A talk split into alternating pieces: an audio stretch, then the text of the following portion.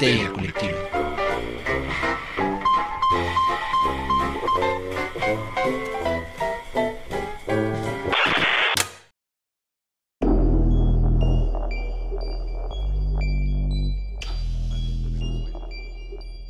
Quieres.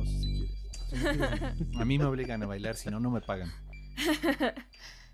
Esto es Histeria Colectiva, el programa donde Fernando Santamaría, el Dr. Braham y Ricardo Medina se sientan alrededor del círculo de invocación para abrir la caja de Pandora y volarse la tapa de los sesos platicando sobre ficción, magia, ocultismo, casos supernaturales, literatura y todo lo que tenga que ver con la cultura del horror. Buenos días, buenas tardes, buenas noches. Sean todos bienvenidos al piso 666 de Histeria Colectiva.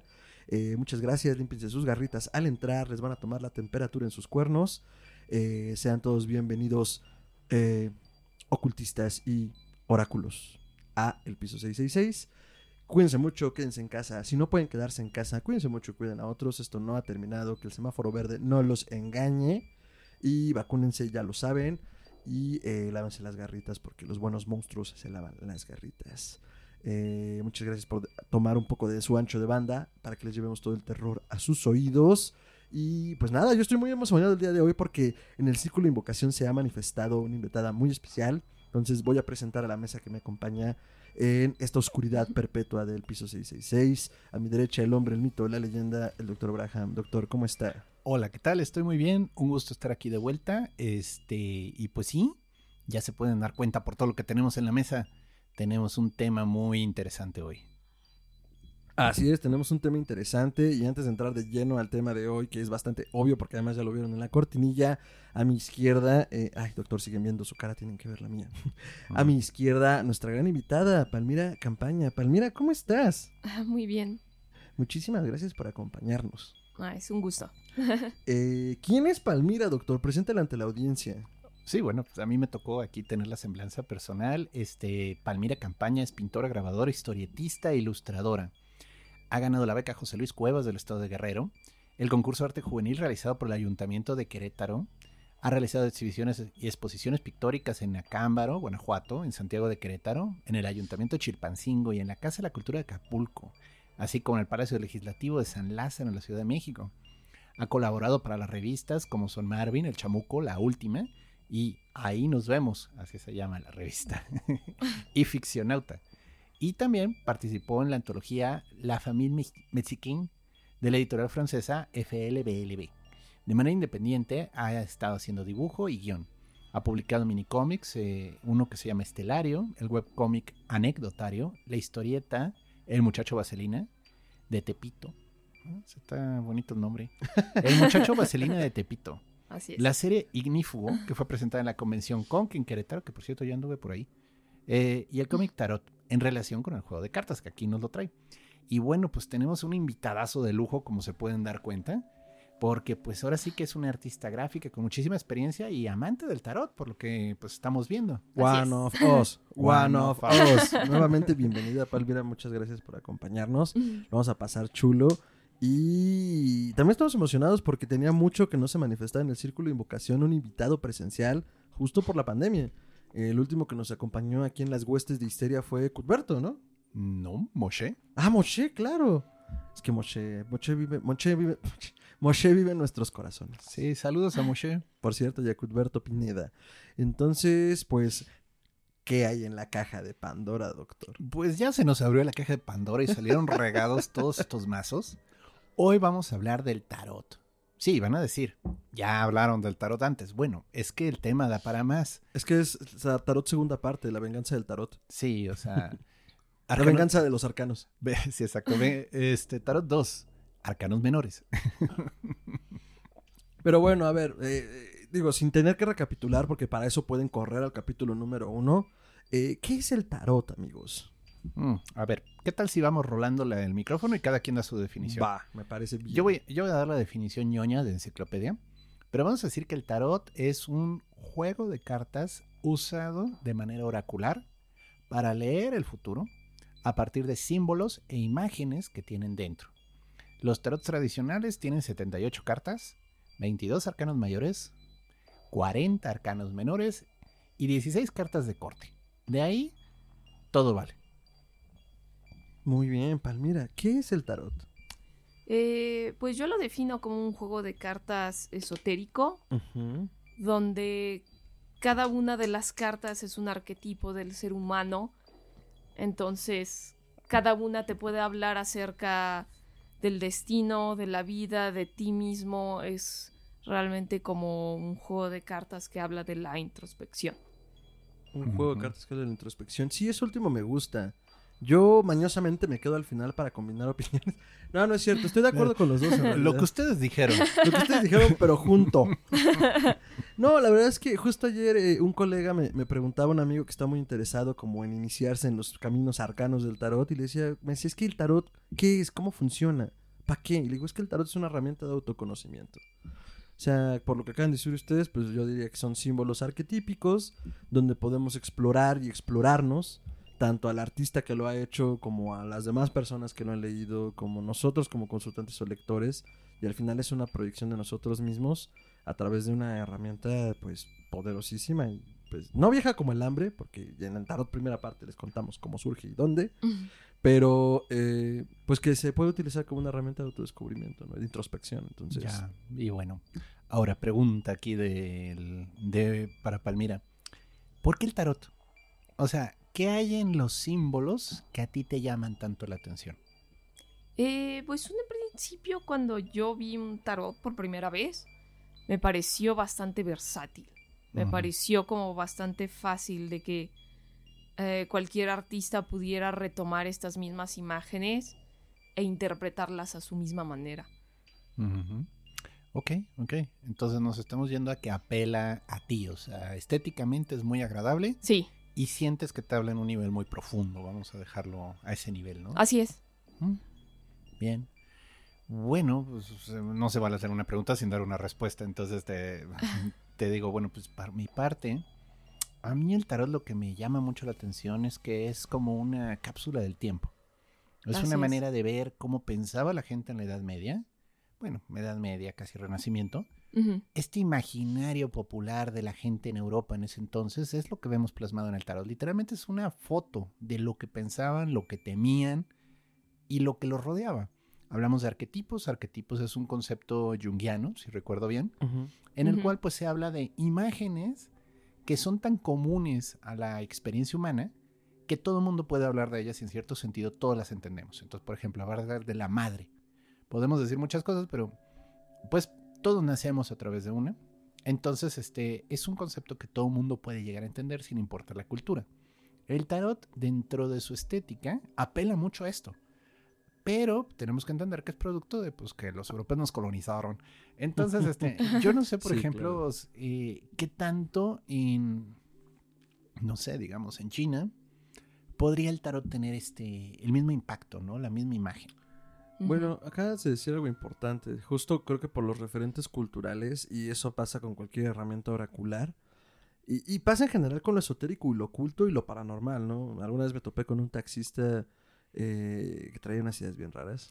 Final me los, taxistas filósofos son divertidos. Sí, pero él Sí. decía, es que nunca me ha pasado nada de esto. O sea, no es que no quiera creer, me gustaría creer, pero no ha pasado. Y yo le decía algo así como, pues mira, o sea, qué cool que no te ha pasado, porque la primera vez que pasa es un sacón de onda, así de, es que creo que vi un fantasma, o escuché ruidos, o pasó algo mágico, místico, cómico, musical que no puedo entender, y pues te da náusea y se te eriza la piel. No, pues proponle esta para la siguiente vez que te encuentres un, un taxista escéptico misterioso. Ajá. Dile, mira, te vas así a lo más lejano que puedas de Nesa, apagas el coche, te echas a caminar así en medio del baldío durante más o menos 15, 20 minutos a la medianoche. Ajá. Y cuando ya estás en un lugar en el que para ningún lado ves civilización, gritas a todo pulmón. ¡Que chingue su madre el diablo! A ver qué pasa. Siento que lo van a picar antes, pero ok. Sí, Sin sí. palabras. No, alguien va a decir, ¡Diablo! ¡Ese vato te está retando! ¡Uh! ¿Qué dice que eres? sí, entonces, lo que le decía él es que también, porque no veas las cosas no significa que no estén pasando. Entonces, eh, siento que justo por la cuestión de los referentes culturales, pues a lo mejor sí, un tarot para un japonés no daría un sentido, ¿no? O para un chino. O buscarían otras eh, conexiones, que también podría pasar. Ajá, que uno no ve porque, pues, desde el- la perspectiva occidental dices, el tarot opera de esta manera y, ah, no lo había pensado. Pero también eso, y a lo mejor yo creo que lo tocaremos en algún momento, pues también puede dar a- paso a sincretismos raros que de repente es como, "Ah, Blavatsky, ¿eres tú? Bueno, puede pasar, pero, pero por ejemplo, esto yo es algo que yo he notado. Este, ¿no te ha pasado a ti, Palmira, tú que pues, trabajas con el arte, las imágenes y todos estos eh, efectos visuales, que de repente estás en la calle caminando, volteas y dices, caramba, eso es tan el arcano, el loco. O sea, no, Sí. no tiene que ser un demente. Simplemente estás viendo una escena en la que parece loco.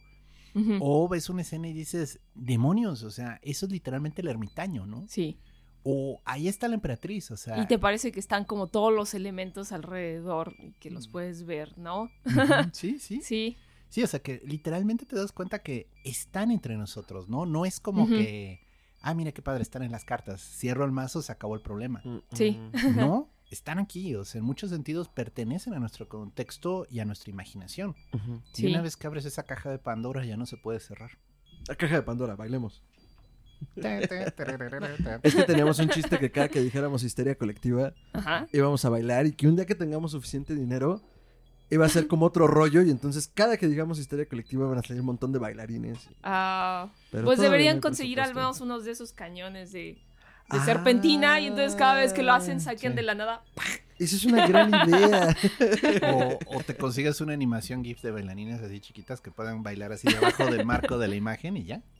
Sí, sí. Grandes ideas, amigos, grandes ideas. Pero a ver, creo que algo que no hemos dicho realmente es que eh, Palmira, además de ser una iniciada en el tarot y una interesada en el tema, tiene su tarot. Ella diseñó un tarot. Así Así es. es. En la, en la FIL se nos eh, acercó y pues nos reventó la cabeza con las imágenes que tienen sus cartas. Está muy bonito. ¿Tienes el proyecto ahorita? ¿No nos quieres contar un poquito sobre él? Sí, eh, bueno, eh, con este proyecto llevo cinco años. Eh, lo comencé en un Inktober, de hecho. Uh. Quería tener un tema diferente para poder hacer durante el Inktober. Como que me gustaba la idea, pero realmente nunca me gustó que me dieran una lista. Yo quería hacer como mi propia lista. Entonces decidí tomar el tarot porque era bastante fácil ir. Ya estaban como los elementos prehechos y ya están los números, entonces yo nada más iba como retomando cuál era el que seguía. Entonces, en, en el Inktober del 2016 es cuando comencé hacer las cartas y la verdad es que fue bastante emocionante. Y bueno, también logró a- emocionar a las personas alrededor mío. Y entonces la gente me empezó a decir, ¿y cuándo lo vas a hacer completo? Y si vas a continuar. Entonces, pues fue todo un trayecto de cinco años y ahorita ya está concluyendo apenas con, con un Kickstarter, una campaña de Kickstarter que saqué para poder financiar la, eh, La producción. la producción, así es. Qué Wow. cool, qué nice. Oye, ¿y cómo va de números la campaña? Vamos bastante bien, vamos en el 250%. Sí. Uh, Súper. humildemente, ya lo pagué dos veces y medio. Digo, Así es. por si no sabían. Sí, Sí, de hecho, si nice. llegamos al 250%, que ahorita era como 249% lo que llevábamos, podemos pagar un libro de arte. Wow. Wow, qué cool. Así Bien, es. pues, oye, qué gusto. Pero bueno, hablando de, ahora sí que con un pintor que ha trabajado con las cartas, estos son temas interesantes. No, y aparte yo estoy muy emocionado, o sea, porque vamos a hablar de las variaciones del tarot, de Sí. quienes estuvieron implicados tanto en su diseño como sistema y los artistas. Y es como, ay, estoy viviendo la historia. I'm living the dream. Bueno, por ejemplo, en el tarot de Todd de que hizo Alistair Crowley junto con Frida Harris, aquí adelanto la imagen. Este- bájale un poquito más. Ahí está bien. No, no tanto. Ahí. Ajá, ya lo está viendo. Bien. Este, Frida Harris dejó algunos testimonios en su correspondencia con Crowley y es muy gracioso alguno de los comentarios que hace porque dice, las cartas no paran de moverse. Trato de dejarlas en una posición y la misma carta luego se mueve por sí sola, ¿no? Oh my god. Sí. Eh, y luego, esta me fue muy fácil porque literalmente no me dio lata, ¿no? Esta es bien presumida y me está diciendo que quiere ser la más bonita de todas las cartas. ¿Qué carta te costó más trabajo pintar? ¿Y cuál fue la que más fácil se te hizo pintar? O sea, es una pregunta para el artista, o sea, que eso es bonito. ¿Cuál será la más difícil? Bueno, Que le hiciste Empecemos con la más fácil. vale, vale. A ver, también. empecemos con la más fácil. A Fue ver, a la ver. carta del diablo. Acerca, acerca, ¿verdad? Porque vamos O también a sea, es la que presumir- tengo aquí. Vamos a presumir el arte de este tarot que está Sí, bien increíble. bonito. El diablo. ti, ti, ti, Es ti. ese. Ahí está bien. Súbela más. Ay, bueno. Esa, esa fue bastante especial para mí. Eh, yo quería que mi tarot tuviera varios elementos al final que son como muy de mi gusto. Este. También está como en relación la alquimia y eh, Alistair Crowley, el Golden Dawn, todos ellos. Este. Y entonces en cada una trataba de tom- retomar ese tipo de elementos. Pero de hecho la carta del diablo es un poquito más personal porque también eh, como que la cara es como las máscaras de los diablos de Teloloapan. De guerrero. Y yo desde niña siempre era como muy, muy aficionada a las máscaras y Ah, a las danzas de guerrero. Entonces al final fue como una decisión que se tomó casi sola. Me vino a la mente la, la cara del diablo. Y fue rapidísimo para hacerlo. Bien. Y así que te, una que hayas hecho varias veces bosquejos, que nomás no le encontrabas y de repente dijiste, ya, ya sé cómo. Hmm, ¿Cuál sería? no estoy segura. Creo que podría ser el colgado. El colgado Ok. realmente. Busquemos el colgado rápidamente. El colgado al final. eh, la figura que dibujé es un amigo. Ah. O sea, Cuando empecé a hacer el tarot, eh, mi amigo se acercó a mí. Fue bastante curioso porque, de hecho, yo cuando empecé a hacer el tarot no pensé que hubiese tanta gente aficionada al tarot. Sí, cuando comienzas a entrarle como que todo es como yo lo leo, a mí me gusta, a mí me Así interesa. es. Es como, "Ay, Sí. ¿dónde han estado todo este tiempo? Entonces, cuando yo empecé a hacerlo, eh, apenas había hecho la primera, la del mago, y un amigo que conozco desde hace años no sabía que él le gustaba el tarot, y él me dijo, ¿y cuándo vas a hacer el colgado? Es mi carta favorita. Y así, yo. y entonces cuando, cuando lo, ya los estaba haciendo, iba a hacer el colgado, eh, bueno, el colgado habla, es una ca- carta acerca del sacrificio, pero el sacrificio que tú mismo quieres hacer para un bien mejor. Y entonces yo dije, ¿cuál mejor del Tic, tic, tic, tic, de este que hable del sacrificio por cuenta propia que alguien que le gusta la carta? Mm. Entonces decidí hacer a ese amigo como la carta. Cool, porque además yo lo pienso ahorita y está un poco rudo, ¿no? Es como, o sea, impróntame como el colgado con las implicaciones que tiene, entonces sí entiendo eso de, Sí, eh, pues va, o sea, date, pero pues, es que ya eres el colgado. así es. Sí, Ay, es como tú ya tomaste el sacrificio por ti mismo. Por ti mismo. Cool, sí, Sí. sí, puede serlo. Pasaste la prueba. Sí, pero sí es un tema pesado eso. Por ejemplo, de las que a mí me han preguntado a veces es, oye, conviene, me quiero tatuar una carta de tarot. Sí, Y, y yo la verdad, pues con los tatuajes sí soy un poco respetuoso en el sentido de que pues estás imprintando en tu ser la imagen, ¿no? sí. Entonces es como en cierta forma un ritual mágico, estás trayendo eso Total. a Sí, tu sí. vida. Entonces si te imprintas algo bonito, no sé, pues digo, la estrella, pues. Bueno, no hay carta perfecta en el tarot, eso todo No. mundo que lo estudia lo sabe. sí. Pero este, hay cartas mejores que otras, ¿no? Y hay unas que sí dices, ay Dios, esta no la quiero tan cerca. Sí, de hecho, bueno, desde que yo empecé a hacer las cartas también, eh, que iba a eventos, que iba a la mole, que iba a la conque o que iba a bazares, empecé a sacar stickers y pósters. Y uno de los que siempre compran, que la gente ama, es el tres de espadas. Y Mm. es así como... Es una carta bastante difícil. Y a veces incluso les dices qué significa y aún así la quieren. Y Esa, se la llevan. esa carta es muy interesante porque de hecho, este, Pamela Coleman Smith, la que hizo la primera imagen, se inspiró Ajá, iba, iba a buscar el de Palmira. se inspiró, está, está despuesito de los arcanos mayores, lo vi. Sí. Se inspiró en otro tarot, de hecho. Ah, ok. Es un tarot este veneciano Mm. que, o sea, porque uno dice, no, es que Pamela fue la primera en poner imágenes en las cartas de los arcanos menores. No, ya había antes, es el Solabusca. Mm. Pero el Solabusca es un tarot muy raro, muy raro. A ver, Te toca. ¿qué tal si las ponemos juntas para que se puedan comparar así adecuadamente? Digo, y no es crítica, ¿eh? O sea, es para, para que la gente entienda de dónde viene la inspiración. ¿Sí? Eh, bájalas un poco hacia acá porque tenemos reflejo. Ahí está, vientos.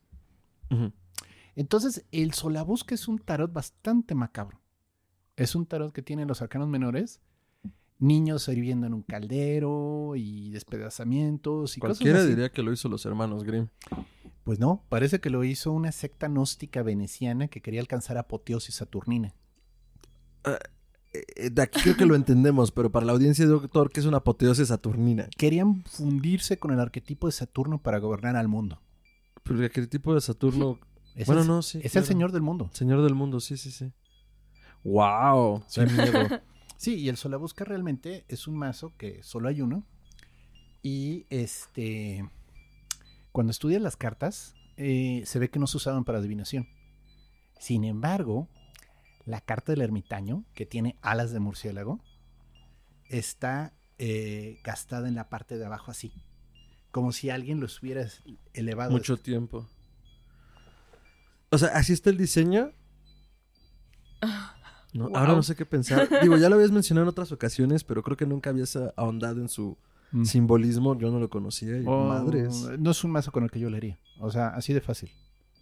Ese sí es un mazo feo. Es un mazo que da cosa cuando lo ves. Ok, a, a ver si encontramos unas imágenes Sí, y sí hay. montamos en las notas. Sí, sí hay. Pero bueno, es divertido porque esa imagen viene del Solabusca. Ajá. Y Pamela la vio porque estaban en exhibición. Se demostró que estaban en exhibición las cartas de Solabusca en Londres. Cuando ella estaba ahí y todavía estaba todavía trabajando en los arcanos menores. Ujú. Y de ahí lo tomó. Mm. Y de ahí probablemente se le ocurrió la idea de que en las cartas bajas, o sea, en el cuatro de espadas, en el seis de oros y todas esas, hubiera una historia.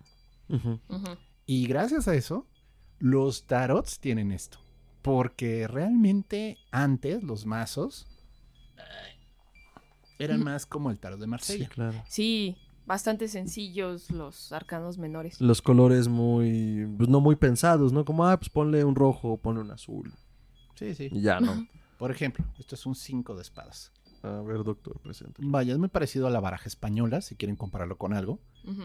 Eh, es esta idea, ¿no? Estéticamente los palos bajos eran esto. Y a partir del tarot de Rider Waite, que nunca me gustó ese nombre, te soy sincero, porque debería llamarse Coleman Waite o Waite Coleman. Y Rider es la compañía de cartas, o sea, en, en ningún momento fue necesario poner el nombre de la compañía, pero así se conoció. Y dejaron fuera al artista, y la verdad, mucho del mérito de este tarot es el arte. Sí. El arte apeló mucho y llegó mucho a la imaginación de la gente. Vaya, ya existían tarots antes, Marsella es el ejemplo, ¿no? Pero el Rider Waite reventó el sistema, o sea, la gente comenzó a usarlo. Porque antes, y esto es una de esas ficciones que a mí me gusta explicar cuando hablo del tarot, nadie usaba el tarot para leer, o sea, eso es muy de las órdenes mágicas. Realmente usaban las cartas normales de póker, o sea, hasta por eso traje estas. La gente usaba esto. O sea, cuando necesitabas eh, una lectura con una gitanita o vaya, esos arquetipos, Anita la gitanita. era literalmente esto. O sea, usaban barajas convencionales, sean españolas o sean francesas. Eso era lo normal, era lo que se esperaba. Sin embargo, bueno. Entonces, el 3 de espadas es una carta muy impresionante. Yo no me la tatuaría. Se me hace peligrosa. Sí, y al final, como decía, o sea, como es una de las más populares, yo lo hice en todo. Lo tengo en pin, lo tengo en playera, lo tengo en póster y, y sigue, ¿Y se sigue vende? llamando la atención, sigue vendiéndose. Así que ya lo saben. Si quieren un pin.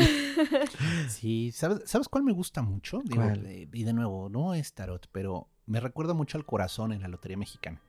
Ah, Mm, es como un corazón Sí. ardiente, ¿no? Normal. ¿Normal? Hay No me variantes, acuerdo. Hay variantes. Hay un corazón muy biológicamente adecuado. Ajá. Y, y, bueno, hubo todo un despapalle hace como dos, tres meses porque una chica, según ella, compró un tarot mexicano y era la lotería, ¿no? Ay, sí, ya sé. que Sí. subió, subió un, subió video a TikTok y bueno, todo el mundo amablemente, porque digo, el internet si algo es, es amable y condescendiente y perdona los errores de las personas, Sí, por supuesto. Y desaparecen las cosas. se, encar- Ajá. se encargó de hacerle saber su error. O sea, la bulearon hasta el cansancio. Vamos a. No. No habíamos entendido su sarcasmo, doctor. Oh, pues, perdón, es que al- necesito poner una barra de sarcasmo abajo para que cuando hable se aumente. No voy a poner una barra de sarcasmo abajo. Sar- el sarcasómetro. Pero Oh, bueno, sí. O hagan una banderita. sí. Ah, sí. Sí, te voy a hacer una banderita y la vas a traer aquí. Sarcasmo. Sí, no, el internet es un lugar amable. Sarcasmo activado. Ok, bueno, el punto es. Este, tiene ecos de eso. O sea, de nuevo, estéticamente, me re- yo preferiría el- la carta del corazón en la lotería mexicana que el tres de espadas, porque un corazón con tres espadas atravesándolo, Sí. híjole.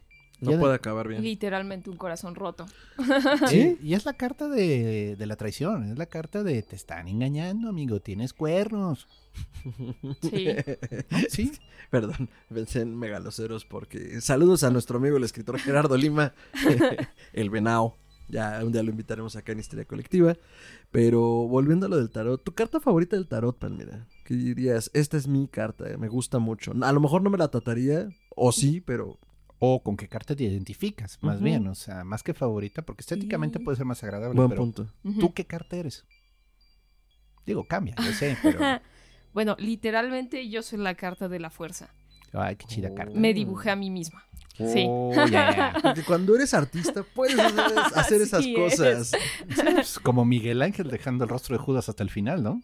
En la capilla de Sistina. Claro. Sí, de Obvio. hecho, de hecho mi este mi signo zodiacal es Leo Wow. y entonces o sea, aún sin saberlo era la mujer con el león y fue así como de aquí soy, soy yo. Bien.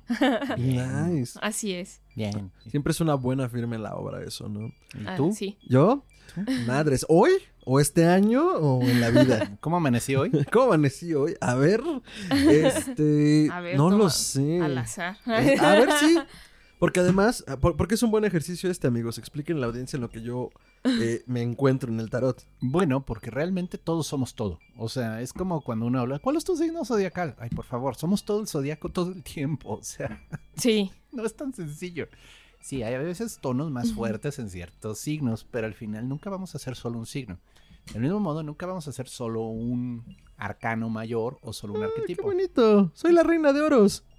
Oye, felicidades. Ay, muy buena Muy carta. buena carta. Sí. Felicidades, mano, que te llegue el dinero. A ver, déjame.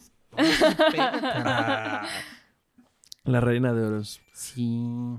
Sí, entonces eh, es un ejercicio que se puede hacer como, como, pues con las cartas, ¿no? Ver justo como qué mood puede traer uno y preguntárselo al tarot y decir, ok, es parte de lo que puede permear mi día. Y no Ojo. chilles si te sale lo malo. Ajá, no, y también no se claven en la textura. Importante. Sí. Así de, pues sí, a lo mejor vas a cambiar de empleo y no va a ser malo, solo va a ser rudo, pero Sí. O ten cuidado Así con un la vida. accidente de tráfico. por Com- más atención. justo como ahorita estabas diciendo, ninguna carta realmente del tarot es buena del todo, ninguna carta del tarot es mala del todo. Ujú. Es correcto. Eh, voy a escarbar un poco, eh, porque me gusta hacia dónde está yendo esto. Quiero que sepan que tenemos normalmente los programas planeados, y todos están planeados, pero a veces mutan en algo más bonito y dices al demonio. Su primer contacto con el tarot.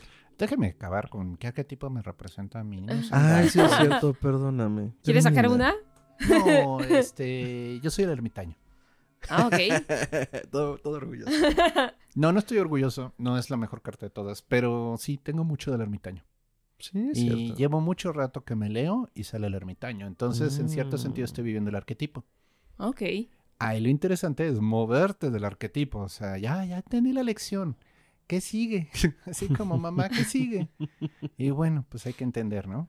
Ay, de hecho, bueno, en unos días voy a subir, como ahorita estoy subiendo los arcanos mayores a mi Instagram. Wow. en unos días voy a subir mi versión del ermitaño. Cool. Y de hecho estoy bien orgullosa porque un youtuber francés hizo, está haciendo una serie como de videos mm, con el significado de cada una de las cartas.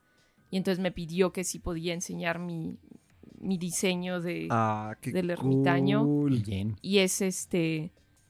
Tiene un poco de inspiración de Fensel Jarmister, este. Un matemático de, de la época del Renacimiento en, en Alemania. Y este. Tiene un poliedro como lámpara. Y está bien interesante. Y véanlo y me dicen qué les parece. Ah, Pues- claro. Pues, ¿por qué no me lo pasan y lo mostramos ya que andamos presumiendo? ah, es que aquí hay.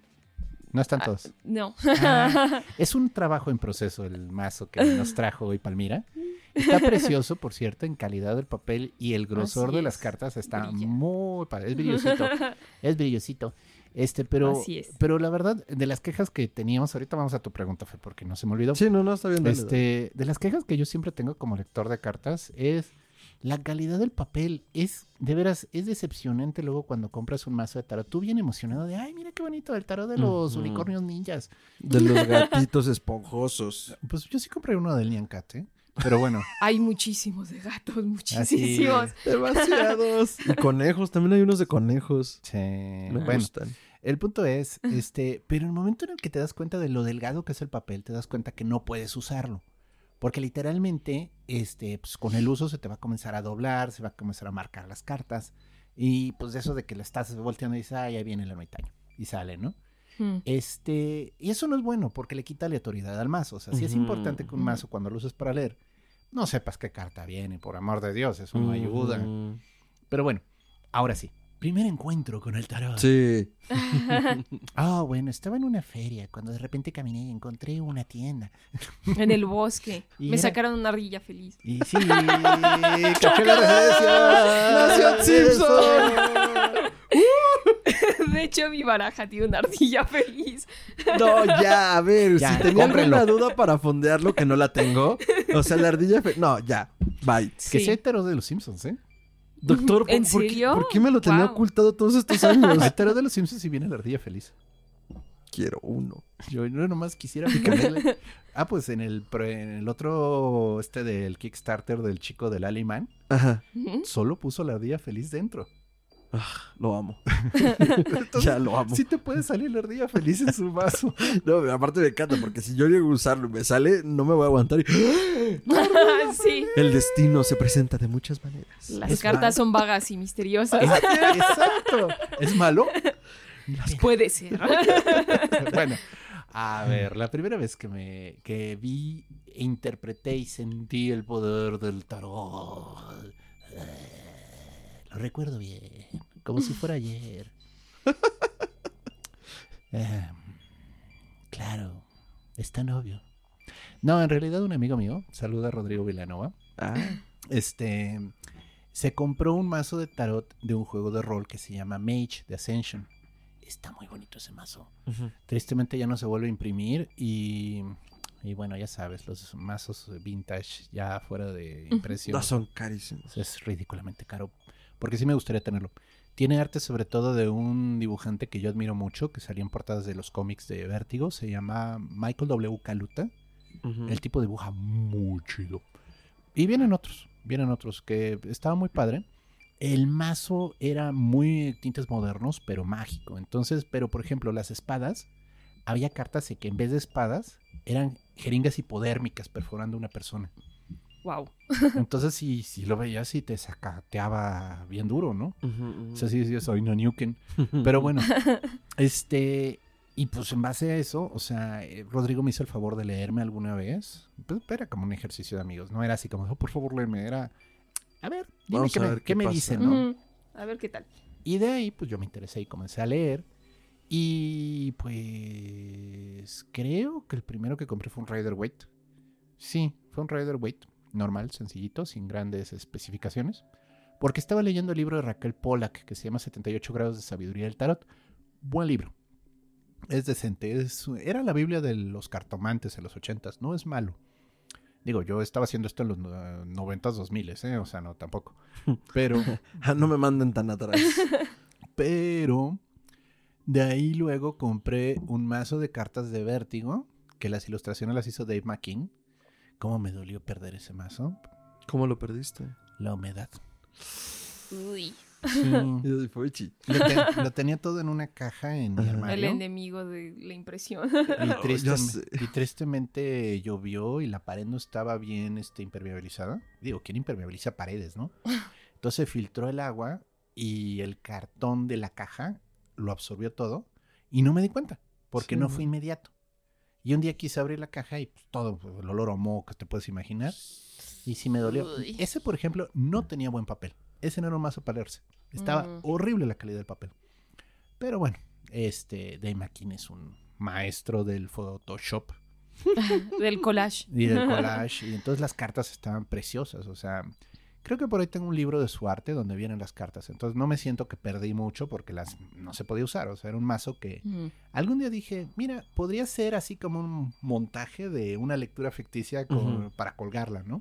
Sí, como para tenerla de adorno. Sí, porque no era para otra cosa ese mazo. O sea, de veras, estaba muy bonito, pero no era práctico. Los que lo hicieron no manejaban bien el papel. Entonces, bueno, esos son los primeros encuentros que tuve. Y poco a poco yo comencé a dedicarme a leer. Y eso fue lo divertido porque, pues, digo, Rodrigo, no sé si todavía lo sigue haciendo, pero como que nunca, nunca le dio mucha importancia. O sea, lo hizo como, mm, o sea, lo hago, A ver. ¿no? Ajá. Y, y yo, yo sí me mega clavé, o sea. No. Sí. ¿Tú? sí. ¿Tú que por ti hice tarot? Sí. No, no creo. wow, qué bonito, no tenía idea. Chacha. Muy bien. Para que veas cómo las anécdotas luego son interesantes. Estrellita. Gracias. ¿Tú, Palmira? Yo creo que tenía como unos 15 años cuando eh, una amiga quería empezar a leer el tarot. Llegó, llevó un clásico, Rider White, este, a la escuela y entonces todos en el, en el receso estábamos viendo y estábamos como, ¿qué diablos es esto? A ver, saca tú una. Y viendo en el manual, a ver qué significa y así. wow. qué Oye. Así perdón, es. ¿escuela pública o privada? Ah, era privada, sí. era en ¿Monjas? Querétaro. No, ¿Cuál no, no, no, mis padres son completamente ateos. Vengo Ah. como una segunda generación de ateos, entonces no me metería en una escuela Ya, entonces, ¿qué fue? Pero en ¿Nuevo, Querétaro. nuevo, religiosa. nuevo, Querétaro. ¿Nuevo continente o cuál? Y... Sí, ¿le decían Kudek? Ah, el Kudak, ok. Sí. Es que yo crecí en Querétaro. Ah, ok. ¡Ay, Ajá. miren, coetáneos! Así es. Ah, pues yo soy de Guerrero, pero tengo mucha familia en Querétaro. Mm. Y am, me estaba volviendo loca en Guerrero, entonces... ¿Y decidieron que te ibas a volver menos loca en Querétaro? Entonces dijeron... No, más bien mis padres dijeron, bueno, para la preparatoria te puedes ir a donde quieras. Mm, Así es. Genial. Y luego también lo chistoso es que mi amiga estaba diciendo, ay, es que quiero hacerme como un personaje así como gitana, que lea las cartas y así quiero aprender Errante. bien ¿Por qué no? a leer las cartas y entonces me dice, pero mi nombre no me ayuda, me voy a poner Palmira y yo así como, ¿qué? ¡Oye! ¡Un Me dijeron, "Eh, sí, ese nombre ya está tomado. Sí, o sea, perdón. O sea, si alguien lo va a usar como gitana errante, soy yo. Sí, o sea, es como si. Fer dijera, ya sé, me voy a llamar el doctor Braham. sí, exacto. Dude. Así es. Y entonces Chale. me dijeron, no, sí, sí, es que tu nombre sí suena místico, mágico, místico. Y entonces, de cierta manera, cuando empecé a hacer mi tarot, yo dije, no, pues mi nombre va, este, mi tarot va a llevar mi nombre porque ya suena místico. Qué chido. Ya lo tengo que capitalizar, dijiste. Así es, así es. Tus 15 años eh, en el recreo, en la preparatoria. Qué nice. En el recreo, ¿no? A ver, pues, bueno, las horas libres. Este, qué cool. Yo, mi contacto con el tarot, eh, mi contacto con el ocultismo fue a través de páginas horribles de internet HTML. Con musiquita horrible de fondo Wow. MIDI. Y- De esas de los pentagramas girando. Exacto, y pentagramas Ah, wow. girando. Pero después fue con los libros de las librerías de viejo del centro de la Ciudad de México. Cuando todavía se puede comprar cosas buenas ahí. Sí, ya sé, era otro México. Cuando había librerías, porque ya no hay realmente. Pero pues jalaba todo lo que podía. Entonces tengo joyísimas despreciables de Samael, aún peor. Pero que guardo con cariño porque pues era lo que cazaba. Y pues no, nadie me decía cómo hacerlo. Digo, mis padres tampoco son eh, muy religiosos. eh, o más bien no son, no, no, no, sí, no son muy religiosos, pero eh, pues tampoco es como que pudieran decirme, ah, la magia es esto, ¿no? Y yo pues ahí le fui rascando. Y el tarot siempre fue como, ah, es que el tarot, ¿no? Hay gente que lee las cartas. Una vez sí me fui a que me leyeran las cartas a la Plaza Galería de las Estrellas. Guau. En el pasaje esotérico. Ese lugar no me gusta. No, nada, es horrible por donde lo veas. Pero me dijeron dos, tres cosas interesantes que tenían que ver con órdenes mágico, místico, cómico, musicales. Y pues me fui como en sabor de boca, digo. No creo que haya sido la gran lectura ahora que lo veo en retrospectiva, pero pues cumplió su función. Me ayudó en ese momento. Y al poco tiempo conocí al buen doctor Braham y, bueno, are, hablando de tarot en un podcast. ¿Por No debo no? decir mucho más. Fui uno de los primeros puerquillos de indias en los cursos de tarot del doctor. Yo tomé la primera clase de tarot aquí con el hombre, el mito, la leyenda. Iteración 1. Clase 1. Ujú. Y pues súper. Beta user, ¿no? Sí, Beta Beta, tester. beta, beta tester, así de simple. Así que si leo mal, no, no es cierto. La verdad estuvo increíble el curso y aún a la fecha sigo tomando todos los cursos que pueda dar el doctor. Por cierto, todo esto para anunciarles que el doctor Ay, ¿Cómo crees? No, sí, de vez en cuando de cursos, pero no, no, no. Esto no es un gran anuncio. De hecho, lo que queríamos, porque Palmira se nos acercó con su Sí. proyecto, dijimos, oye, esto está padrísimo, vamos a darle un poquito de proyección, pero aprovechamos y hablamos de los mazos de tarot y qué hace un buen mazo de tarot. Porque de nuevo, uno puede encontrar el mazo de los unicornios ninjas y, y dices, ¿y este mazo me convendrá? ¿Es para mí? ¿Cuál mazo- ¿Funciona? ¿Cuál mazo debo de comprar? ¿Cuál me conviene? Bueno, mi respuesta es el que te guste. Tristemente, es difícil encontrar un mazo perfecto. Todos van a tener detalles. Hay unos que estéticamente te pueden decir, ¡ay, este es caramelo! Por ejemplo, este. Este es un mazo muy bonito. Que bueno, primera gracia de este señor es que el mazo es circular, ¿no? Es un ilustrador italiano que tiene como una estética de. Pues como de cómic, como de cuento de hadas así. Y él lo que quería hacer sobre todo era un mazo que no tuviera ni pies ni cabeza. Que se pudiera leer en cualquier proyección. Entonces, un círculo fue la respuesta. Un círculo fue la respuesta. Y de nuevo, no es feo, es un mazo muy bonito, estéticamente es muy agradable, pero tengo quejas con los significados de las cartas. Por. Pues no respeta ciertas cosas, entonces los ves y dices, es que no es que tiene que ser idéntico al de la propuesta de la Golden Dawn, de Pamela, pero se ve que no entiende, o sea, que no sabe lo que significan las cartas. mm, o sea, el ejercicio ilustrativo está padre, pero hasta ahí. Y ese es un problema, Ah. ¿no? Entonces, bueno, pero al final de cuentas, si un mazo te atrae, cómpralo. O sea, de veras, no está mal. Los lectores de cartas luego coleccionamos mazos por ese mismo problema. No está mal, me lo merezco. Sí, Yo sí, sí, sí. merezco abundancia. Sí, donde la gente compra PC4 y juegos, los lectores Cinco, de, doctor, cinco. los lectores de cartas, este, luego compramos más. Sí, pero es que hay unos muy bonitos. Chi, chi, chi. O inconseguibles y luego los encuentras bien baratos. También pasa. Por ejemplo, Palmira, ¿a ti cuál te gusta? O sea, ¿qué mazo de tarot dices? Ay, es que esto me gusta mucho.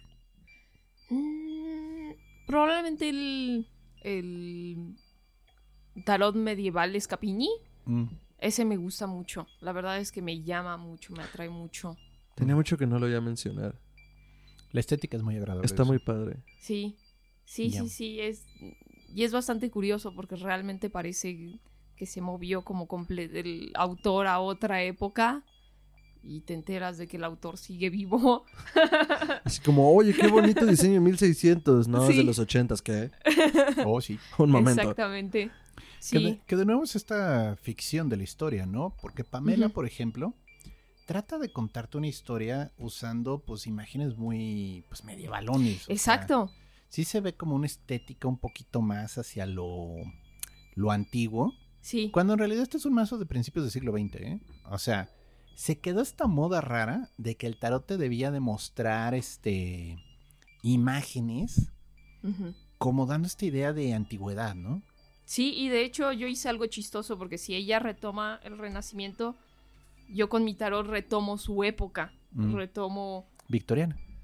Victoriana, Londres, 1888. Sí, está muy bonita. la- tardío. está muy bonita la estética de, de las cartas en cuanto a que los personajes sí están en este vestuario de, de época.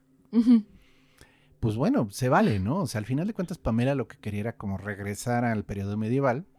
Hay autores como pues está Frieda Harris, Frida Harris. que más bien usa proyecciones geométricas ya más avanzadas. Abstractas. Y pues sí, es una, Es un arte un poquito más abstracto, ¿no? Y, y curiosamente no tienen tantos años de diferencia, ¿eh? O sea, el Tarot, el tarot Rider salió pues 1908-1910 Y el Tarot de Tot, pues es, bueno, es toda una historia el Tarot de Tot. Nunca se, no se imprimió. Realmente la artista terminó las cartas. Ahí enseñamos la estética victoriana de las cartas. Y entonces, este, eh, el tarot de Crowley, como se le conoce, que de Ujú. nuevo es un poco grosero, debería ser el tarot Harris Crowley. Claro. Este, él no se publicó al final, o sea, las cartas las pintó, las ilustró Frida Harris, pero bueno, pues una Segunda Guerra Mundial se atravesó en medio. Entonces, este, ya para el final hubo una exhibición en la que ella presentó las imágenes pero se quedaron guardadas las cartas. No se imprimió hasta pues, la época hippie, por los 60, 70.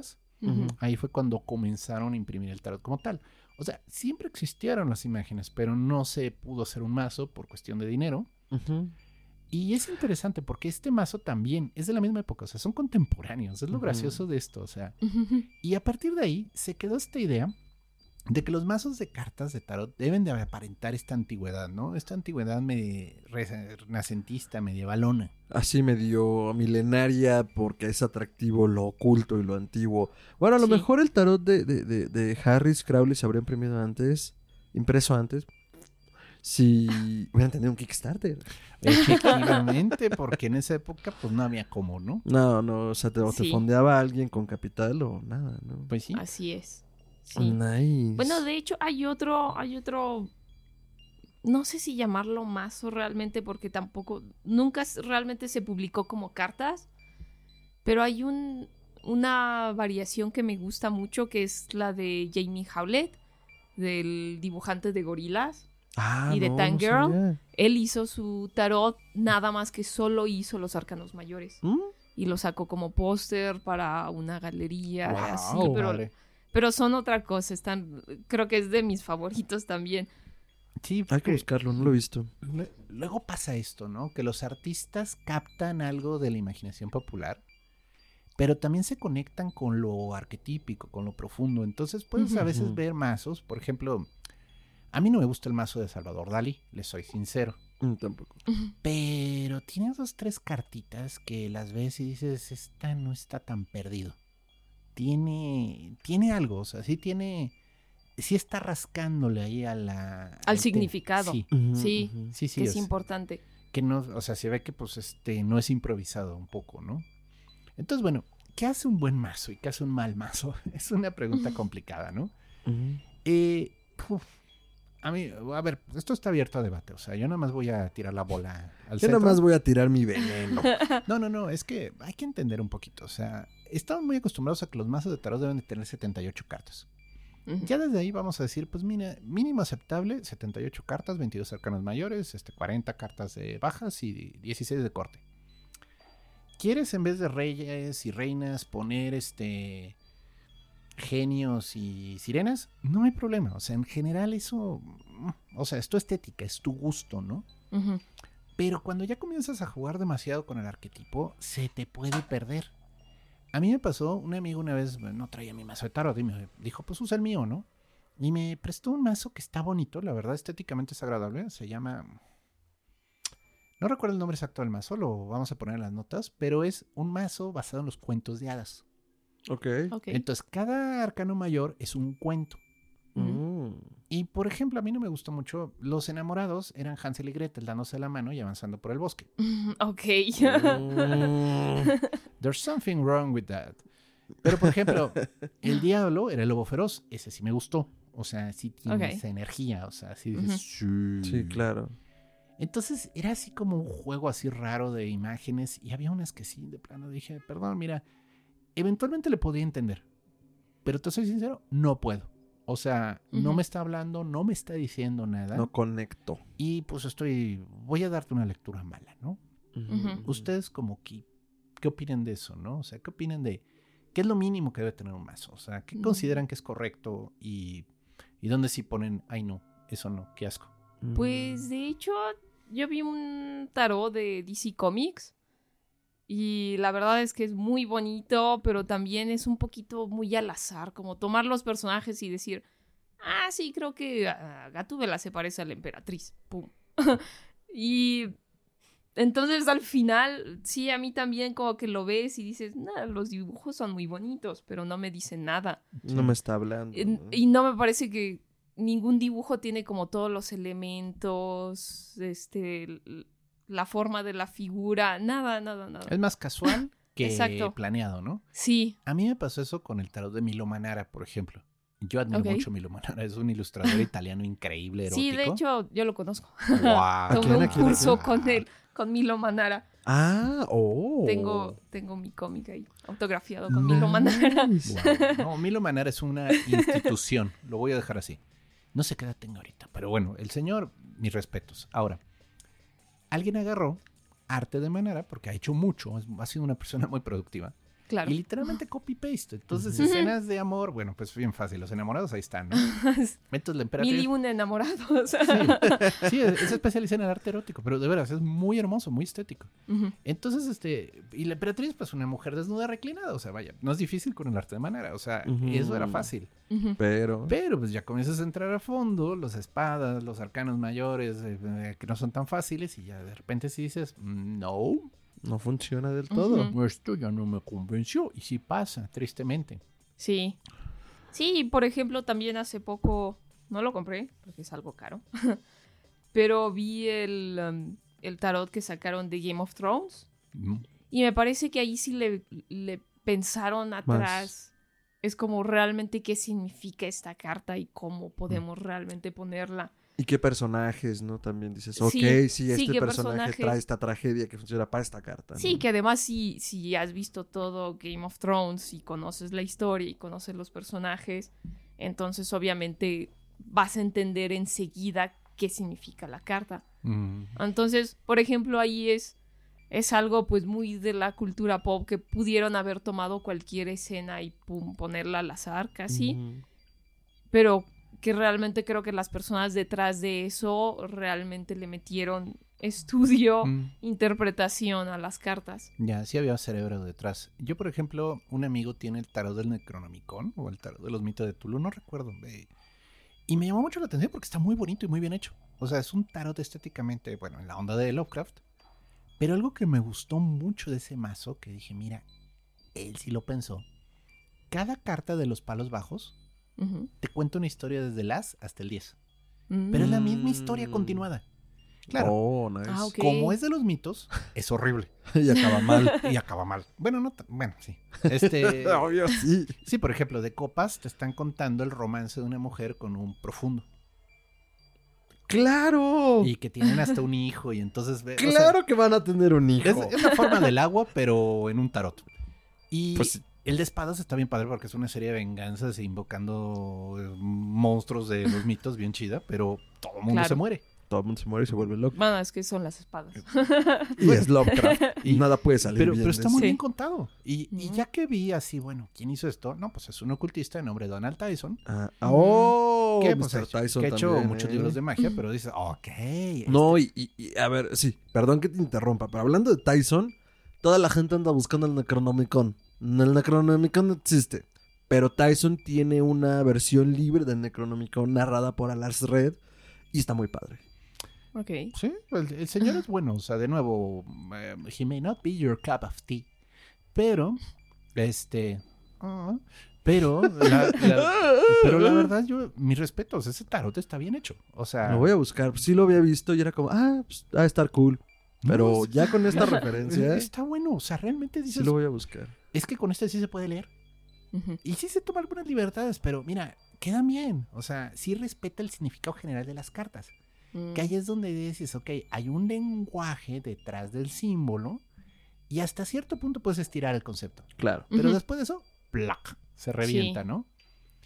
Y bueno, pues tiene sus dificultades.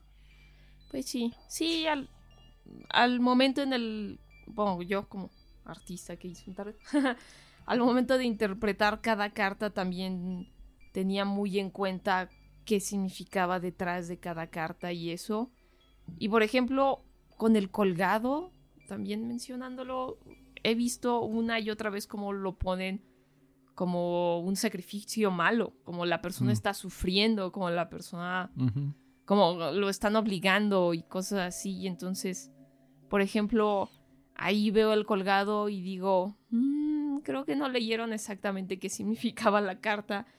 Y entonces, por ejemplo, ahí es donde yo puedo ver donde el autor realmente estaba interesado a que las cartas te digan ciertas cosas o ellos interpretaron la manera como, ay, es una persona colgada, es desagradable sufrir, estar, ¿no? estar colgado, entonces lo voy a poner sufriendo. Claro. Mm.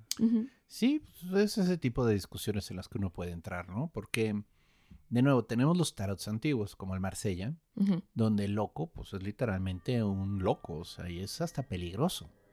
El mago es un embaucador. Literalmente la carta está hablando de una persona que está pues, haciendo ahí su Un espectáculo. ¿no? Sí. Así es. Y el colgado, un nombre antiguo de esa carta era el traidor. Entonces, en muchos sentidos, Ah, ya desde ahí sí viene esa, ese arquetipo por debajo del agua, ¿no?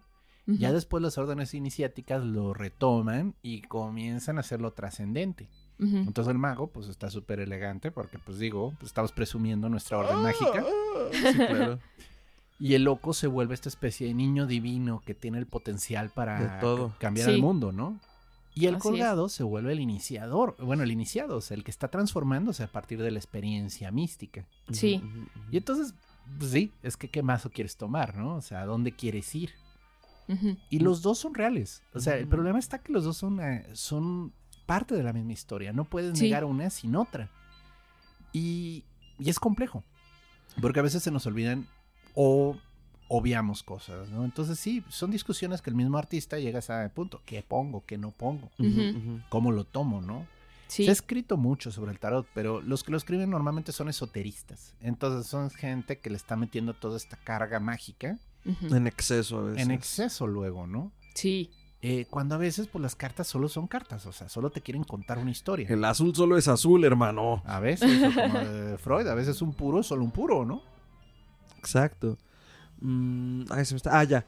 Y eso, ahorita que decías justo que el colgado en el tarot de Marsella era el traidor, era como, pues claro, por supuesto, era Judas Iscariote, tenía una carga católica religiosa importante, que fue mutando, como dices, cuando lo toman los, los magos o los esoteristas, bueno, no, a ver, es, es este... A mí me gusta mucho asociarlo, aunque creo que en términos prácticos no tiene nada que ver, pero en mi cabeza sí, con Odín, por ejemplo, ¿no? Cuando se cuelga del Yggdrasil para recibir el conocimiento del universo, el universo le responde con las runas. Sí, de hecho viene... Entonces, es parte del Sí. sacrificio del que hablabas ahorita, ¿no? Hay un- Exacto. Hay un tarot bastante bonito, no me sé bien el nombre, es el tarot nórdico, lo usaba mi maestra de runas. Y sí, Odín es el colgado, o sea, y queda muy padre. ¿no? Pero Odín también es el mago. Entonces, como, bueno, el señor lo vas a ver con muchos rostros y muchos eh, nombres. El señor lo hace ver muy Sí. fácil. Sí, pero ahí está, ¿no? Sí. Sí, y de hecho el, el mago también a veces lo llaman el juglar. Y este. Y por ejemplo, yo puse mis cartas en francés, antiguo, y entonces su nombre es Le Batelot. Ah, me encanta el- ese nombre. Y viene de este. de la varita mágica que tiene. Este. Ese es. Me encantó. De ahí viene el nombre Batelot. Bien. Me encantó en tu mazo, la torre, le pones el nombre francés que es la casa de Dios. Así es. Oh, Sí. a, a ver. E- e- es un nombre antiguo que viene en los mazos más, eh, bueno, previos a la Golden Dawn. Y cambia mucho el significado de la torre cuando entiendes ese Ah, pues nombre, aquí ¿no? está justamente el. Sí, sí, sí, sí. Es la casa de Dios. Entonces la casa de Dios está viniendo abajo. Así es. Lo cual es interesante porque Sí. dices, ¿eh? No es lo que yo pensé. Pero bueno, sí son historias raras, o sea, valen mucho la pena estudiarlas, porque de repente dices, ah, ya entendí. Bueno, crees que entiendes y luego no entiendes, pero bueno, es parte del show. Mira, tan acostumbrado estoy y estamos a las cartas delgadas, que, que estén más gruesas estas, por ejemplo, siento extraño en las manos. Mm. Así como, ¿cómo manipulo esto? También puede ser que soy torpe, ¿eh? O sea, tampoco me crean demasiado. Aquí está. No voy a, no voy, no voy a negarlo ni a confirmarlo. Entonces, este, esta que va a mostrar ahorita el doctor es la casa de Dios. Muéstrala a la cámara. Dame un segundo, lo estoy viendo. Ah, bueno. Ok, ya. Va. Sí, claro, entonces se dimensiona diferente también, porque lo que es nombrado O sea, existe este dicho, ¿no? O sea, si la rosa no se llamara rosa. ¿Cómo era? Es de Shakespeare. Ah, pensé que era un refrán. Es, eh, no me acuerdo si una de sus obras o uno de sus el, sonetos, pero, está el mago. pero Shakespeare decía, ¿acaso la rosa olería igual de bien si tuviera otro nombre? Si no se llamara rosa.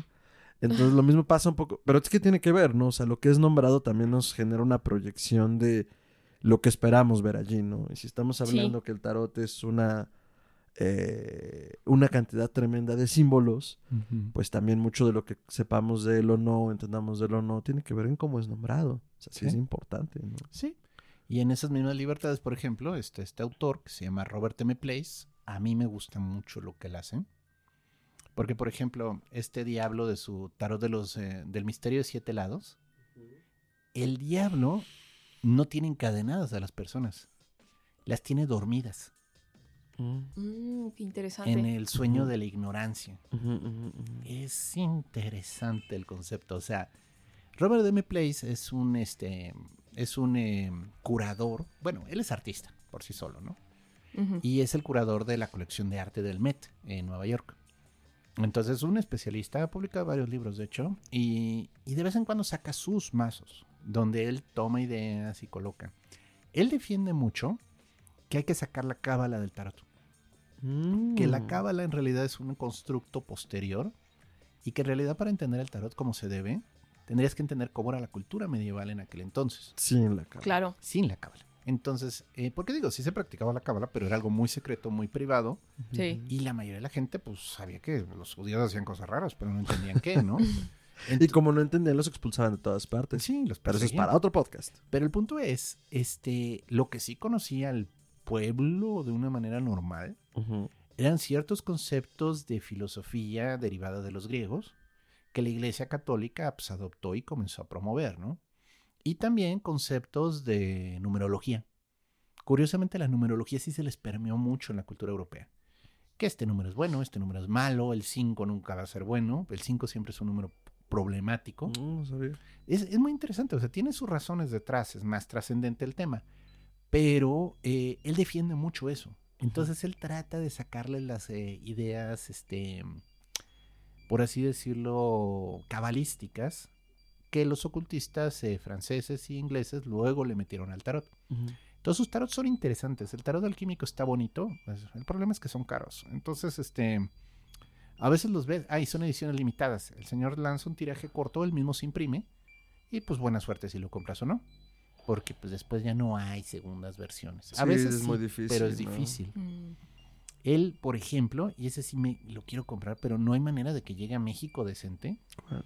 Publicó un masito de cartas francesas, pero lo llama el oráculo de Hermes. Mm, qué buen nombre. Y cada una de las cartas, en vez de ser el clásico dos de espadas, como se ve en la baraja francesa, le mete en medio de, los, de las imágenes el significado tradicional en cartomancia. Entonces, si el 2 de, no sé, 2 de tréboles es un mensaje, viene dentro una cartita dentro de la de imagen de las dos trebolitos. Ah, Está, muy, está muy bonito. está interesante. Sí, No, pues sí es muy dedicado el hombre. ¿Y esa cosa cuánto cuesta? Porque si es un precio decente, entonces ha estado muy caro. No, el problema es el envío. O sea, no Ah, es caro, cuesta, cuesta 25 dólares. El problema es que cruce la frontera porque él no manda por paquetería, manda por correos. Au. Mm, Y yo ya me sé, yo ya he tenido mis historias con correos y no es en contra de correos de México, pero Nunca ha acabado. es complicado. Pues sí. Ok, qué bonito el oráculo de Hermes. El tarot, todo un viaje hermoso, maravilloso, confuso. Eh, a mí me encanta, o sea, para mí así, o sea, cuando digo estoy viviendo el sueño es en serio. Y una vez se lo dije a Gerardo, todo el estudio como de las mances para mí era pues cosas que pasaban en otras partes, que hacían otras gentes. Yo no. Un poco como lo que decía tu amiga, ¿no? O sea, quiero hacerme una gitana. Y pues sí, lo que hacen esas personas allá, ¿no? Yo soy un niño de 8 años que se limpia la nariz, ¿no? Pero después descubres que no, que está al alcance de, de- de- de todos en el sentido de solo hace falta creerlo y fácil no es, pero tampoco es que no se pueda hacer, ¿no? Desde leerlo, verlo, entenderlo Ujú. o hacerse uno. Se necesita valor para hacer tu Claro, mazo, ¿eh? se necesita valor, porque además era algo que estabas diciendo un poco hacia el final, quisiera retomar. O sea, la importancia de hacerlo eh, o de que sigan existiendo versiones, pues tiene que ver con eso, con que pues también responden a nuestros tiempos, ¿no? Exacto. Aunque por ejemplo tú lo estás proyectando con una, eh, eh, con una imagen de la época victoriana, pues el hecho de que ahora exista tu tarot, exista tu mazo y, y que se una a todos estos que tenemos aquí más, pues tiene que ver con en qué momento lo creas, ¿no? Y por qué. Claro. Entonces, pues es importante que quienes quieran hacerlo y se atrevan, además, porque como bien dices, es de valientes. No me acuerdo quién decía, un amigo o una amiga, ser creativo es de valientes, sí, sí lo es. Oh, sí. Entonces, este, eh, pues es seguir nutriendo también todo este ideario, porque al final de cuentas, sí son arquetipos, sí son símbolos. En algún momento mencionamos en algún programa, el símbolo es el mejor medio de transmisión de conocimiento, bien diseñado y bien estudiado. Eh, entonces, pues al final es parte de un legado importante que se hace, ¿no? A través de un mazo de esta naturaleza. Entonces, eh, si ustedes en la cabeza quisieran hacer uno y dicen, ay, no sé, no me puedo atrever, esta es la llamada que estaban esperando, atrévanse. No, no es fácil, es.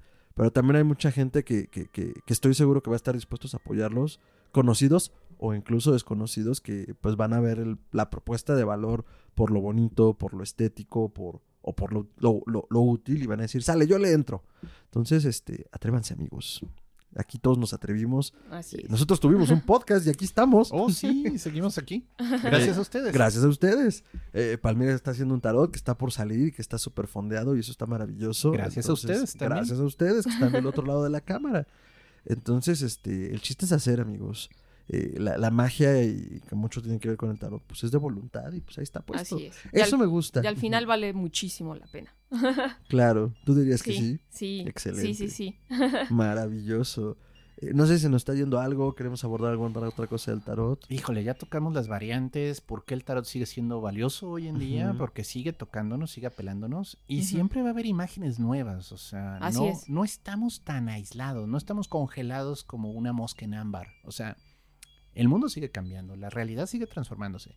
Los arquetipos nos acompañan y van cambiando de rostro. Claro. Pero no quiere decir que no podamos hacer un tarot moderno. O sea, un tarot con imágenes de violencia urbana, porque hay mucho hoy en día. Sí. Sí. Y quedaría. O sea, tristemente sería más fácil hacer el mazo de espadas y de bastos que el de copas y el de oros. Por pero, ejemplo. pero se podría. Se podría sin problemas, ¿no? Este, no sé, digo, yo estoy muy contento. No sé, quizás valdría la pena hablar de, así rapidito, de qué autores recomendamos como para Mm. entender bien el tarot. Yo, vaya, ya la conozco ya desde hace dos, tres años. Es una autora increíble. Se llama Camelia Elías. Camelia Elías, este, bueno, se especializó en hermenéutica y en el estudio de los símbolos. Ella, ay, se me va exactamente en qué universidades, es en una universidad allá en Suecia, de arriba, de Dinamarca. John Coping. No sé, Oslo, una de esas. El punto es que ella era especializada en semiótica y en todo este análisis de el símbolo detrás de las imágenes, ¿no? Se especializó en el tarot. Y su problema fue que como comenzó a popularizarse con el tarot tanto ella, comenzó a perder validez en la academia. La Mm. comenzaron a demeritar en base, ay, es que tú haces esas cosas locas, ¿no? Que no son de académicos. Sí, eh, mire, estaba leyendo de Carl Sagan. Carl Sagan tuvo problemas porque la comunidad científica comenzó a pensar que le dedicaba demasiado tiempo a su proyección eh, pública. Ay, ese tipo es eh, comentarista, no es eh, científico serio. Y no, Carl Sagan fue muy importante en varios proyectos que tienen que ver con la búsqueda de inteligencia extraterrestre. Y todo eso como que no le dieron el reconocimiento que debía. Sí, lo tiraban de a Rockstar. Es como, Ajá. si estás hablando en tele no puedes ser serio, ¿no? Ajá. Entonces, si estás hablando de tarot, no eres una académica seria. Como, Exacto. Dude. Entonces acabó, pues digo, enojándose con la academia, porque además eh, cerraron el departamento en el que ella trabajaba y pues Ujú. ella se ha dedicado a escribir libros. Chingón. Y escribe libros muy interesantes. O sea, porque ella precisamente lo que defiende es el símbolo. Ella dice, es que hay que entender lo que las cartas te están diciendo. No es de meterte hasta el fondo a que si el sendero tal del árbol de la vida corresponde con la letra Shin. Y Shin es una letra que representa esto y esto y esto. Y por lo tanto, esta carta significa soy tú. ¿Eh? Pero entonces, ¿qué? ¿En qué momento? Ay, sí, es horrible. Pero sí. Camila Elías es muy interesante. Este, afortunadamente, digo, está todavía en inglés la mayoría de su obra, pero ya se está comenzando a traducir al español, lo cual Chingón. es bueno. Siempre Yo la recomiendo ampliamente para los que quieren romper el esquema del tarot. Ahora, si quieres aprender los significados de las cartas básicos, te recomiendo mucho 78 grados de sabiduría de Raquel Pola, que es un libro sencillito para las masas. Si ya te quieres clavar así como buzo de profundidad, lea a Alistair Crowley, el libro de Todd, pero de veras con advertencias. Es un libro muy complejo, es un libro muy difícil de entender. Y esas son mis recomendaciones de la semana. Excelente, doctor. Es su bala de plata de la semana. Cheche. Muy bien. Pues mira, ¿tienes alguna recomendación para la gente que es como, eh, me asusta pero me gusta, quiero entrar al tarot, pero no sé por dónde? Autores, artistas, o sea... Eh, pues yo también recomendaría a Lister Crowley eh, como, como libros. Este, pero igual en las redes también pueden buscar como a Mica Vidente. mm, Hace poco tomé como un cursillo como muy, muy, muy sencillo con él y la verdad es que me gustó mucho la forma en la que él habla del tarot y así. Y este, también está Sandra Cuarera, Curera, algo así. Ella también, este, la pueden encontrar en Instagram y ella también tiene un podcast que, donde habla sobre todos los arquetipos, los Oh, arcanos nice. y todo eso. Así es. Bien. Súper. Yo, eh, la neta es que mis referencias, así no, no, no, no es por ser mamón, pero son las que tiene el doctor, porque yo me nutro de él como pequeña sanguijuela.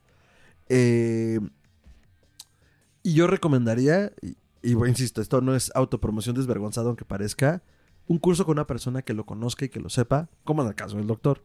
La verdad es que los cursos que da son excelentes porque él ya se aventó los 300 libros que encontró, de los cuales 20 fueron buenos, y a partir de ahí ha diseñado sus cursos y con todos los años de experiencia que tiene, pues... Sí, ya me está dando pena, pero esto ya parece eso de publicidad. gracias. No, o sea, a ver, yo entiendo que te dé pena, pero la verdad es que yo, yo así fue como aprendí. O sea, mi acercamiento ha sido ese, porque todo antes de eso, y se los comentaba antes de entrar al aire, ah, no, pues también lo dije ahorita, pues mi contacto con la magia fue eh, eh, sitios en internet en HTML en 2005 o 2004. Entonces, para mí sí era un mundo prohibitivo, porque era como, es que con quién me acerco. Digo, y estamos hablando todavía que hace 15 Ujú. años y era muy difícil la intercomunicación. O sea, el internet es lo que soy. No entrabas a YouTube y era como, ah, mira, pues se ve que le gira, se ve que es serio. Ah, mira, mencionó 10 libros. Sí. No, en ese momento para mí era muy complicado porque, insisto, eran cosas que pasaban lejos. Pero cuando te conocí fue como, oye, pues doy clases. Fue como, ah, pues a ver, sí, yo le entro. y pues la verdad para mí fue como el inicio de mi viaje en, en muchísimas cosas, por muchas razones. Y entonces, ahora, no, no digo que tomen clase contigo, no tiene que ser contigo, pero busquen a alguien que sepa. Claro. Alguien que sabe si quieren. Si no, nada más búsquense a alguien que lo tome con la seriedad adecuada. Y este. Y creo que es la mejor manera, porque además, aprendiendo en grupo, como muchas otras cosas, es mucho más sencillo. Porque entonces te vas nutriendo, hay retroalimentación de quien te enseña, hay retroalimentación de los compañeros.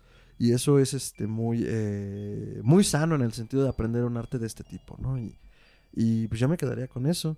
Eh, igual cualquier cosa, pues si tienen dudas, ya lo saben, pueden escribir aquí Histeria Colectiva. Y, pero antes de pasar a eso, Yo tengo una pregunta, eh, nada más para quedar claros. Este Sí. librito tan increíble, porque también nos trajo este, este cómic chiquito que tiene imágenes del tarot, Así es. ¿es parte del Kickstarter? O sea, ¿la gente que te eh, patrocina para el tarot recibe también el cómic o viene aparte el cómic de algún modo? Y de hecho es parte de los stretch goals y entonces ya llegamos a ese punto y sí, si pides este tu baraja va a venir con un cómic. Vientos. Sí, porque Y- también nos lo compartió y estaba increíble, nos clavamos con el tarot, pero también tiene este que está bien simpático, es un cómic rápido donde se van presentando los arcanos de una manera muy original y Sí. me gustó mucho. Bueno, Básicamente hice una tirada de cartas y las cartas que fueron Mm. saliendo ah, las fui haciendo personajes. es una maravilla. y Ajá. y sí. él básicamente la historia se va moviendo este de acuerdo al significado de cada carta. vientos. Nice, eso es una maravilla. Sí, el tarot como herramienta de creatividad es muy interesante, ¿eh? Puedes Sí. sacar este, puedes tener un bloqueito ahí de no sé para dónde llevar esta historia. Pum, pum, pum, una tiradita rápida y te puede dar una idea de cómo resolverlo. Sí, totalmente. Yo así escribí ensayos en los últimos días de mi universidad. Porque yo era como, no tengo idea de qué escribir. A ver, una tirada de tarot. Ah, mira, sí, funciona. Ah, sí, sí, tiene sentido. No, sí, y en realidad ya hacía un poco hacia el cierre del programa, antes de que eh, vayamos a la despedida. eh, justo quisiera que nos compartieras, este, eh, no solo cómo va la campaña, sino igual a lo mejor si quieres algunas metas para que se le antoje un poco a la audiencia. Digo, estamos a cinco días de que cierre esto. Así Entonces, es. eh, si ustedes, si ya les interesó y se les queman las manitas y la quincena por gastar en algo, gasten en el tarot de Palmira. Entonces, cuéntanos un poco más de en qué van, eh, qué recompensas existen y pues eso. Mm, Bueno, de la baraja hay como varios estilos, dependiendo del paquete, que rondan desde los 444 pesos hasta los 1100. Ujú. La baraja clásica está en 666. Ah, número. Este. Y bueno, ahorita de los stretch goals, ya por ejemplo hemos llegado aquí en- a la baraja con, con la orilla do- dorada. Este, las barajas van a incluir su bolsita de terciopelo para, para cuidarlo. Este. Va a venir con el logo dorado, nada más que si no lo traje. y, ah, y hay muchísimas recompensas, más que nada muchísimos pins. Hay pins de los arcanos menores. Wow. Eso va a estar Este, padre. hay eh, un par de pins de- del diablo, uno que es el diablo completo y otro que es nada más la cara del diablo. ¿De, de quién, doctor? El diablo. cool. Y bueno, también, como decían, va a venir con un cómic. Si llegamos a más allá del 250%, este, va a venir con un libro de arte Uf. Bien. donde viene la explicación de todas las cosas. Por ejemplo, todos los arcanos mayores van trayendo una frase en latín y entonces ahí en el libro te explica absolutamente todo, todos los elementos que trae la carta. Así bien. es. Y bueno, también ahorita ya sacamos de de los stretch goals una moneda de un sol y una luna, este, Mm. que está bien, bien bonita. Está bien padre. Así es. Y bueno, pueden meterse a la campaña para ver como todos, todas las recompensas y todos los. También hay algunos add-ons que pueden este, incluir en su, Mm. en su paquete. ¿Y cómo está el tarot registrado? O sea, ¿cómo lo promoviste? ¿Qué nombre tiene? Tarot Palmira Campaña. Palmira Campaña. Así es. Sí, de hecho en Kickstarter si le ponen Tarot Palmira es el único que les aparece. Perfecto. No, igual les vamos a dejar la liga aquí en, en la descripción, por supuesto, pero pueden buscarlo así también. Sí, no es que luego uno busca tarots en Kickstarter y hay 500, entonces sí Exacto. es importante marcarlo. No, por Sí, supuesto. aunque de hecho Kickstarter nos, nos marcó como uno de los proyectos favoritos. Nice. Entonces aparece hasta la parte de arriba. O sea, también. está featured ahí. Así es. chido. Felicidades. Chingón. Ah, Felicidades, muchas Palmira, gracias. en serio. Qué maravilla. Ah, y bueno, otra cosa es que al final eh, la baraja como clásica sí tiene 78 ¿Mm? cartas, pero ahorita ya aumentó a 96, porque Oh. también tiene los 12 zodiacos, tiene 5 que son los elementos, incluyendo el espíritu, y este... Y la rilla feliz. ¡Eh! Ah, está muy bien. Y, y de nuevo, este, no quiere decir que no es un mazo de tarot. O sea, el Michate, por ejemplo, también tenía los eh, signos del zodiaco. O sea, Así es. Entonces, esto sí se ha visto. Lo que pasa es que crecimos con esta idea de que 22 cercanos mayores. Esto, bueno, ya sea a tu gusto, ¿no? Puedes leerlo con las 78 si quieres, o ya meterle más para que tenga Sí. más sabor. Bien. Yo sí voy a meter la ardilla feliz. No, claro. Me voy a espantar cuando salga. Oye, Excelente. No, pues ha sido una plática súper rica. Espero que no sea la última vez que nos visitas, Palmira, por Gracias. favor. O sea, tú ya tienes el. Sí, tú ya tienes el temario. ¿Te pasé el temario, creo que de histeria o no? Solo te di unos Sí, sí, temas. sí. Ah, excelente. de Entonces tú hecho- escoges tema. Sí, si hablamos de demonios o cosas así, de la llave de Salomón, todo bien. de, de los demonios. Doctor, vamos a tener un es. 2022 bien goético y demonológico. Claro que Ay, sí. sí, por favor. Por favor, esta es tu casa espectral, Palmira. Muchas gracias por acompañarnos. Y este, y pues bueno, comentarios de cierre y redes, amigos. A ver, entonces, este, bueno, pues el tarot es una herramienta muy interesante. Estúdiela, vale la pena. No le tengan miedo, o sea, no es que si lees las cartas te va a llevar el diablo. Eh, Ay, por favor, o sea, en serio. Este es simplemente una manera de. Es un espejo, o sea, es un espejo que colocas frente a ti y te permite entender ciertas cosas que tú ya sabes, pero no entiendes todavía. Es una manera de usar esa herramienta para entender. Perdón, sonó un poco como, eh, no sé, un libro de educación sexual de entre 12 y 15 años de ¿por qué está cambiando mi cuerpo y qué sucede conmigo? Bueno, el tarot también te puede contestar esas cosas. Sí. Puedes, doctor. Ah, sí, me encuentran en Twitter como Chuntaro Melquisedec. es arroba chuntrome. Ahí, bueno, hago mis debrayes, comparto ideas, este, subo memes de gatitos. No, no bailo, pero bueno, sí hago otras cositas. No, eso solo pasó en el en vivo de Halloween y fue fortuito. sí, no fue planeado. Palmira, comentarios de cierre y redes, por favor. Pues ojalá se puedan dar una vuelta al Kickstarter. Buenísimo. Este, trabajé mucho en él, tiene muchos elementos interesantes y no sé, estoy como bastante feliz de que tanta gente ya esté confiando en mi trabajo y que esté emocionada por leerlo, porque ese es, ese es mi punto. Es, sí es un trabajo artístico, pero también quiero que la gente lo pueda leer las cartas con, con mi baraja. Que sea su herramienta. Así es. Cool. ¿Cómo te pueden encontrar en redes? Me pueden encontrar como Palmira Campagna. Este, como no puedo poner una ñ y no me gusta que me digan campana. Entonces pongo GN. Benditos diptongos italianos. Así es. Me pueden encontrar en Twitter, en Instagram, en TikTok. Ahí. Chidísimo. Ahí este. Tengo como unos videos donde estoy dibujando las cartas. Wow. Este, y solo, solo muy de vez en cuando hago el ridículo. y también en, en, Facebook como mi página de artista, Palmira Campaña. Bien, bien. Chidísimo, muy bien. Bueno, ¿sabes qué estaría padrísimo? Digo, ya cuando llegue el tarot, hacer aquí una lectura para... Mm, ah, estaría buenísimo. Sí, claro. Podríamos hacerla en vivo, ¿En ahí vivo? Para, ahí para, para los Súper. histeria escuchas. Para los histerians, para los podescuchas, para los histéricos colectivos. Manténgase aquí pendientes. Cuando llegue, haremos una lectura. Sí, claro, claro que sí, porque yo ya ahorita terminando voy a darle clic así, voy a reventar la tarjeta una vez más. Muy bien. Y oh, sobres, a fondear este tarot, buenísimo. Eh, pues realmente es, no le pierdan, pierdan, pierdan el miedo al tarot y pierdan el miedo a todas estas vías espirituales diversas. Este, sí, sí, sí, las religiones que nacieron en el desierto son muy populares, pero hay otras frutas, ¿no? Entonces, eh, si les interesa, pues ya lo saben, busquen a su eh, loco de confianza en su colonia. Y pues nada, a mí me pueden encontrar como arroba mantrasaya, eso es con tiene doble al final en Twitter y en Instagram. En Facebook como facebook.com diagonal mantrasaya. Son todas las voces de mi cabeza. Comparto mucho horror, magia, ocultismo, podcasting y memes de gatitos. Los Simpsons lo hicieron primero. Está padre el batidero. Ya somos casi 700 en Twitter y 700 en Instagram. Entonces Yeah. está cool. Eh, de repente pienso que 700 personas están leyendo mis tonterías y es como, Qué miedo. he sido tan feliz. Eh, y a Histeria Colectiva Podcast lo pueden seguir en todas las redes como podcast.histeria en Instagram y Podcast Histeria en Facebook y en Twitter. Eh, y, en todas las plataformas de podcasting grandes, en YouTube. Eh, si no hemos llegado a tu plataforma, avísanos. A lo mejor algo está pasando y si sí, no nos estás buscando bien. Pero, o sea, ya sabes, sigue esparciendo la infección y únete al culto.